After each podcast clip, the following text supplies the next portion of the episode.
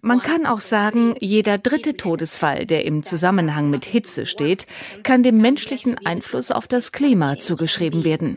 Das finde ich ist ein sehr frappierendes Ergebnis. Das hat die spanische Gesundheitswissenschaftlerin Ana Maria Vicedo Cabrera in dieser Woche dem Deutschlandfunk erzählt, denn die hat eine Studie dazu gemacht, wie viele Hitzetote auf den menschengemachten Klimawandel zurückzuführen sind.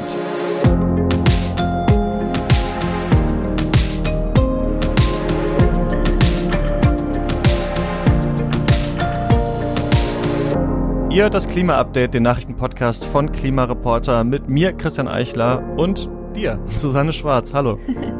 Hallo Christian. Ja, Susanne, ich habe hier am Anfang direkt mal den Gag der Woche, möchte ich das mal nennen, mitgebracht. Und zwar ähm, machen wir hier ja einen wöchentlichen Klimapodcast, äh, wie du wahrscheinlich weißt. Und äh, da gibt's ja auch noch ein paar andere Formate ähm, zum Klima. Zum Beispiel der Tagesspiegel startet gerade einen Podcast. Die SZ hat einen Klima-Newsletter. Also das Thema ist unglaublich wichtig und das kriegen die Medien auch nach und nach mit. Und deswegen gibt's ja immer mehr regelmäßige Klimaformate. Und es gibt mhm. eine Initiative, die viele bestimmt kennen, die heißen Klima vor acht und die wollen, dass es in der ARD eine neue Sendung gibt, die da dann im Wechsel mit Wissen vor acht oder Börse vor acht laufen soll. Das kommt immer vor der Tagesschau und ähm, das ist schon länger im Gespräch und die öffentlich-rechtlichen sträuben sich so ein bisschen dagegen. Und in dieser Woche waren die Medientage Mitteldeutschland und da war in dieser Woche der ZDF-Intendant Thomas Bellut, der auch für die öffentlich-rechtlichen spricht. Und der hat zu diesem Vorstoß ähm, das hier gesagt. Bitte festhalten. Also das reizt mich jetzt ungeheuer, ja. Und Sie äh, sind ja möchten. Nein, entschuldige, Carola, ja. Also ich würde es nicht machen. Ich sage Ihnen auch warum. Die Journalistinnen und Journalisten bestimmen, welche Themen gesetzt werden. Das ist das Prinzip des, des, äh, der freien und offenen Medien, nicht gesteuerter Medien. Aber und Klima ist nun mal ein wichtiges Thema. Klima, ganz wichtig, ganz wichtig. Danach kommt das nächste Thema. Wer bestimmt denn, was wichtig ist? Sie, ich, nein. Das bestimmt wirklich eine große Redaktion in verschiedenen Abteilungen. Also ich lehne es wirklich ab. Äh, naja, also Sendeplätze ich, an Einzelne aus Überzeugung. Äh, ich, ich, ich wundere mich, dass es eine Börse vor acht gibt, aber kein Klima vor acht. Also das kann man ja schon mal fragen. Nee, die Börse ist eine Informationssendung. Wir haben so etwas nicht. Aber ich finde es falsch. Ich finde es falsch äh, die Themen ändern ständig. Im Augenblick ist in der Tat Klima ein brennendes Thema. Aber wir haben auch das Thema Arbeitsplätze, soziale Ungleichheit und so weiter. Ja, wer definiert das? Nein, das geht nicht. Wir können in den Gremien darüber diskutieren, in den Redaktionen. Aber ich finde es falsch, so etwas vorzugeben, ja, denn damit macht man auch Politik. Ist das unsere Aufgabe? Nein. Sie haben gesagt, wir sollen informieren, ja, aber das ist schon eine Wertung, wenn man so etwas. Aber mit Börse vor acht machen Sie natürlich genauso Politik. Ja, das ist jetzt auch Jetzt reicht schon weiter, ja, genau. äh, ja, da wurde am Ende dann noch gelacht. Ähm, ja, wäre witzig, wenn es nicht so bescheuert wäre, oder? Ja, dazu fällt mir kaum noch was ein. Klima ist ein Querschnittsthema, das alle Lebens- und Wirtschaftsbereiche betrifft. Übrigens auch die, die er da ausdrücklich anspricht. Ähm, da wird Objektivität, die natürlich eine journalistische Tugend ist, völlig ad absurdum geführt. Ähm, wir kennen solche Argumentationen eigentlich von früher. Ähm, das kommt so aus derselben Mottenkiste wie wenn wir eine Klimawissenschaftlerin zitieren, dann müssen wir auch einen Klimaleugner befragen, sonst ist das nicht objektiv. Mhm. Das ist natürlich völliger Quatsch ähm, und deswegen auch völlig zu Recht als falsche Ausgewogenheit bekannt, weil die Realität dadurch natürlich nicht genauer abgebildet wird, sondern komplett verzerrt. Ja, ich glaube, ich finde daran vor allem zwei Sachen ein bisschen verrückt. Also erstens, klar sollen RedakteurInnen entscheiden, worum es in ihren Sendungen geht, aber Sendungen haben halt auch einen Schwerpunkt. Das sehen wir ja zum Beispiel an Börse vor acht. Ja, und zweitens, dass das der äh, ZDF-Intendant ist. Also bei Medienprofis erwarte ich dann wenigstens so eine Art Scheinargument. Also wir machen ja schon genug zum Thema, das reicht oder so. Ähm, und das hat mich dann doch ein bisschen ähm, verwundert. Aber ich sag mal, ich gebe die Hoffnung nicht auf, dass wir so eine Sendung trotzdem irgendwann mal in der ARD oder beim ZDF oder so ähm, sehen. Egal, genug dazu. Lass uns mal schauen, ob wir diese äh, wöchentliche Klimasendung überhaupt mit drei Themen gefüllt kriegen. Ähm, unser erstes Thema ist, die Union hat keine Lust, den Mieterinnen und Mietern beim CO2-Preis zu helfen. Worum geht's da? Es gibt ja seit Beginn dieses Jahres den CO2-Preis in Deutschland. Manche Sektoren haben sowieso schon lange einen, nämlich durch den europäischen Emissionshandel. Das sind mhm. ähm, der Energiesektor und ähm, die Industrie. Aber andere Wirtschaftsbereiche waren bisher eben ausgenommen und in Deutschland kostet für die jetzt auch eine Tonne CO2 25 Euro. In den nächsten Jahren wird es noch ansteigen. Ähm, wer ein Auto mit Verbrennungsmotor hat, der merkt das an der Tankstelle, aber uns alle betrifft es beim Heizen. Und da ist die Frage aufgekommen, wie ist das denn bei MieterInnen? Ähm, sie können natürlich durch ihr Verhalten, wie alle anderen auch, sparsam heizen, aber sie haben zum Beispiel nicht die Wahl, welche Heizungsart sie nutzen oder wie gut ihre Fassade gedämmt ist. Das entscheiden die VermieterInnen bzw. EigentümerInnen und da schließt sich die Frage an, wer zahlt denn jetzt diesen CO2-Aufpreis beim Heizen? Da gab es Uneinigkeit in der GroKo, aber letztlich hat die Bundesregierung da einen Kompromiss ausgehandelt, nämlich, okay, einfach 50-50. Plot Twist. Die Unionsfraktion im Bundestag hat da jetzt scheinbar keine Lust mehr drauf. Ähm, da haben sich jetzt mehrere CDUler ausdrücklich geäußert, die Fraktion will das nicht mittragen, wenn das in den Bundestag kommt. Stattdessen soll alles so bleiben, wie es ist. Also die MieterInnen zahlen die gesamten Heizkosten inklusive CO2-Preis selber. Ja, und die Union kommt da mit einem irgendwie cleveren, aber eigentlich dreisten Argument um die Ecke. Die sagen nämlich, na ja, wenn die Vermietenden das zahlen, dann sorgt das ja bei den Mietenden nicht dafür, dass die weniger heizen. Also die kommen mit so einer Art ähm, ökologischem Argument. Ist das haltbar? Was würdest du sagen? Ähm, genau das habe ich diese Woche Veit Bürger gefragt. Der ist studierter Energiewirtschaftler und Vizechef des Bereichs Energie- und Klimaschutz am Öko-Institut. Und der sagt, nein, der Schlüssel zur Wärmewende, der liegt bei den VermieterInnen, also dabei, ob die die Häuser richtig sanieren. Das Verhalten der einzelnen Leute macht gar nicht so viel aus. Mhm. Und er würde deshalb empfehlen, dass entweder ja 50-50 gesplittet wird oder dass man sogar den VermieterInnen den größeren Anteil abverlangt. Und ähm, hinzu kommt ja noch, es geht ja hier nur um den Anteil der Heizkosten, der durch den CO2-Preis anfällt, also nicht um die gesamten Heizkosten. Und den Rest trägt ja ohnehin die Mieterin. Also die hat eh schon einen Anreiz zum sparsamen Heizen. Veit Bürger sagt aber auch, der aktuelle CO2-Preis ist wahrscheinlich noch zu niedrig, ähm, um VermieterInnen zum energetischen Sanieren zu bewegen, die das nicht eh schon machen.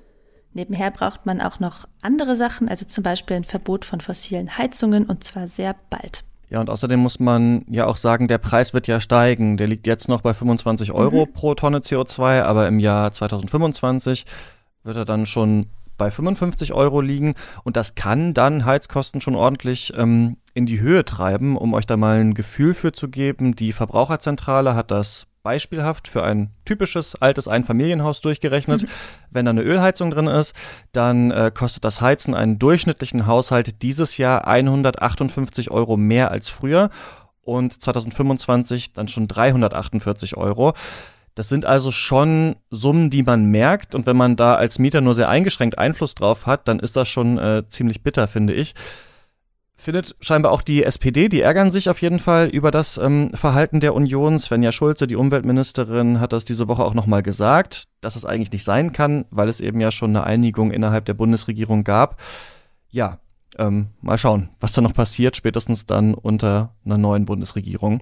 Wir machen weiter mit den äh, sommerlichen Temperaturen, über die wir uns ja alle wahrscheinlich gerade freuen aber die können auch relativ gefährlich sein, vor allem wenn sie noch weiter steigen, weil die auch zu Krankheiten und Verletzungen führen können. Thrombose, Überhitzung, Sonnenstich, Sonnenbrand, Kreislaufprobleme, Herzschwäche, Nierenversagen.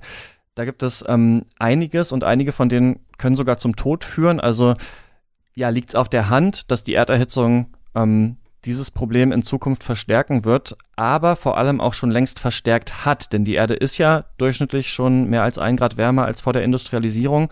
Und was da schon passiert ist, da gibt's jetzt neue Zahlen zu.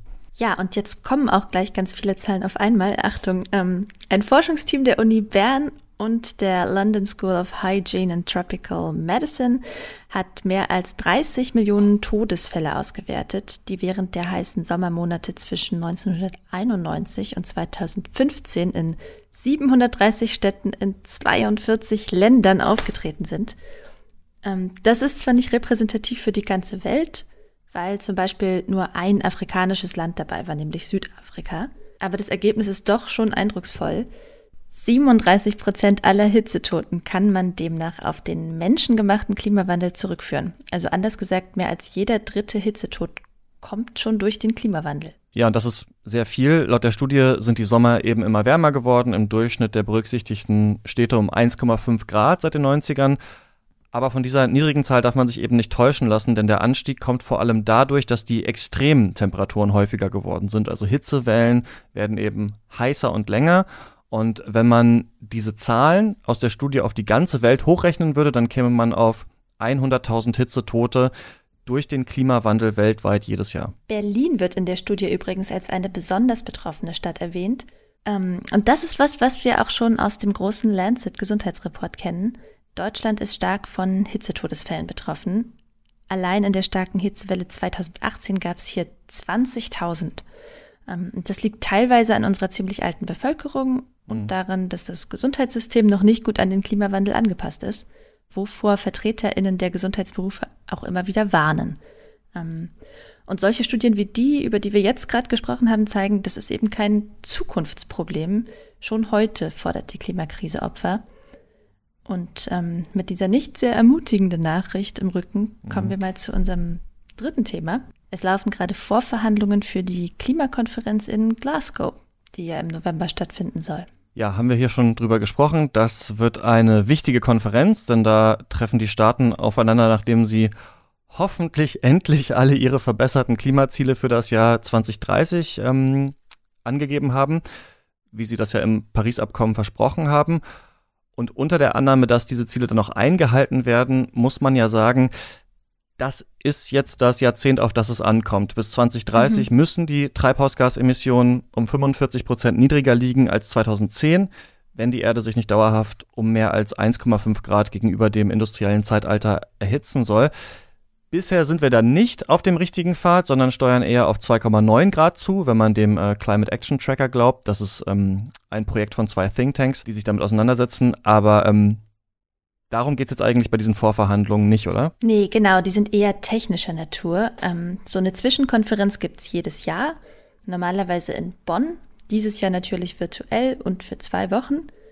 In den letzten Jahren und auch jetzt wieder geht es vor allem darum, endlich, endlich, endlich Regeln für das zwischenstaatliche Handeln mit Klimaschutz zu formulieren, beziehungsweise jetzt erstmal Streitpunkte so weit aus der Welt zu schaffen, dass man dann in Glasgow Nägeln mit Köpfen machen kann.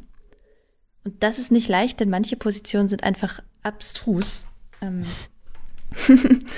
Dazu erstmal kurz, ähm, worum geht's genau? Also das Paris-Abkommen hält ausdrücklich fest, dass Staaten mit Klimaschutz handeln dürfen. Sprich, wenn die Schweiz zum Beispiel für einen Windpark in Peru bezahlt, dann darf sich die Schweiz die eingesparten Treibhausgase selbst anrechnen. Die beiden Länder haben so eine Kooperation übrigens auch wirklich schon aufgebaut. Und ähm, die Idee in der Theorie die Schweiz als reiches Land kann so immer noch für mehr Klimaschutz sorgen, wenn sie mit ihren eigenen Hausaufgaben schon fertig ist. Und äh, Peru kann Projekte umsetzen, die ohne das Schweizer Geld nicht drin gewesen wären. Und ähm, jetzt kann man das fundamental kritisieren, weil niemand sicherstellen kann, dass die Schweiz im Inland wirklich alles überhaupt Mögliche macht, bevor sie auf den Klimaschutzhandel zurückgreift und sich eben nicht einfach ihre Klimabilanz schön kauft aber selbst wenn man sagt, nee, doch, wir wollen das, ähm, es gibt eben absolute Nonsensvorschläge, wie aus Brasilien, wo die Regierung dafür plädiert, Doppelzählungen möglich zu machen. Das würde bedeuten, dass sich, ähm, wenn wir jetzt mal in diesem Beispiel bleiben, die Schweiz die Emissionseinsparungen anrechnet und Peru dann aber auch nochmal. Sprich, auf dem Papier würde doppelt so viel Klimaschutz stattfinden wie tatsächlich in der Realität.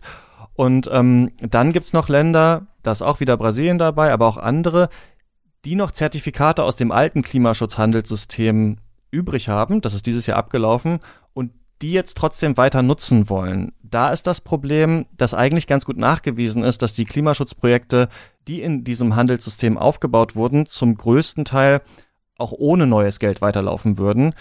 Also letztlich wieder das Gleiche. Da dürfen sich dann also Staaten Emissionseinsparungen anrechnen, die sie gar nicht ausgelöst haben.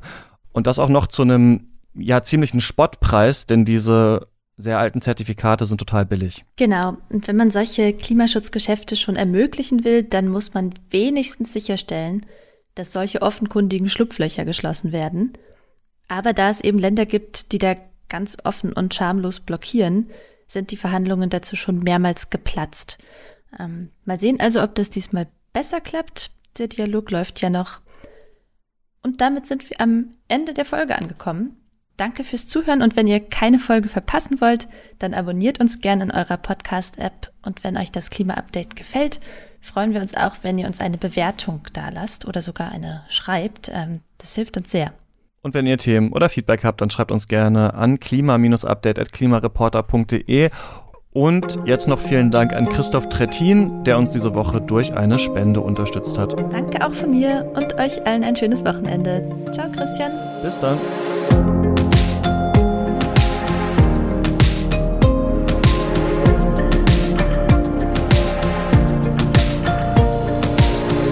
Das Klima-Update ist ein Projekt des Klimawissen e.V. Produziert wird der Podcast von mir, Christian Eichler. Moderiert auch von mir und in dieser Woche Susanne Schwarz. Dieses Projekt wird erst durch eure Spenden möglich. Wenn ihr euch vorstellen könntet, uns finanziell zu unterstützen, dann klickt gerne auf den Spendenlink in der Podcast-Beschreibung.